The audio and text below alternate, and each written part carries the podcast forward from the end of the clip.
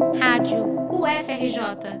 Informação e conhecimento, conhecimento, conhecimento. No ano em que Darcy Ribeiro completaria 100 anos, inúmeras homenagens estão sendo prestadas em todo o país.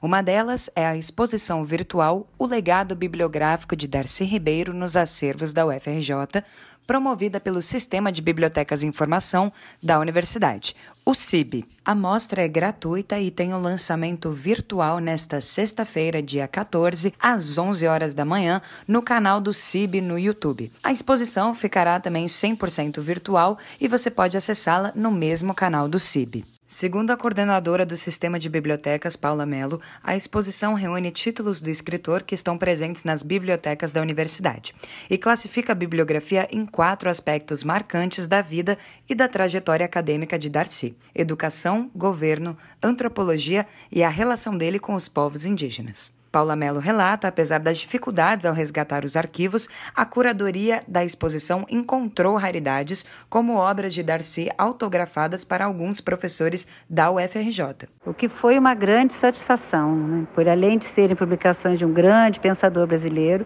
nos mostrou o círculo de sociabilidade do homenageado, não é?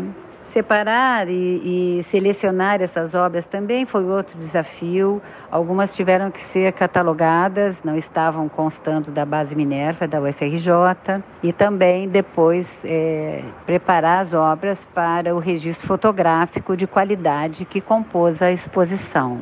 Darcy Ribeiro marcou a história do Brasil através de seu pensamento e de seu ativismo. Foi professor, antropólogo, historiador e escritor. Contribuiu para a fundação da Universidade de Brasília e para o reconhecimento dos povos indígenas como cidadãos brasileiros.